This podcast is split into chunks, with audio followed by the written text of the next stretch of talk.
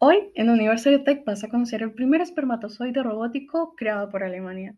Y bueno, en realidad este es un tipo de dispositivo metálico que va a enroscarse, a enrollarse alrededor de la cola del espermatozoide para ayudarlo a nadar mejor. Entonces va a funcionar tipo como un motor o una especie de vehículo que lo lleve hasta su destino, hasta el óvulo.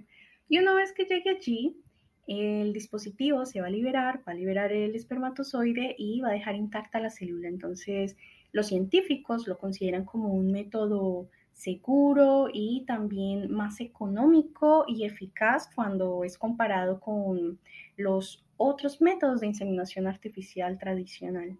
Por en cuanto está testado en animales no humanos y posteriormente se tiene planeado sí ensayarlo en humanos. Vamos a ver en qué da todo esto más adelante.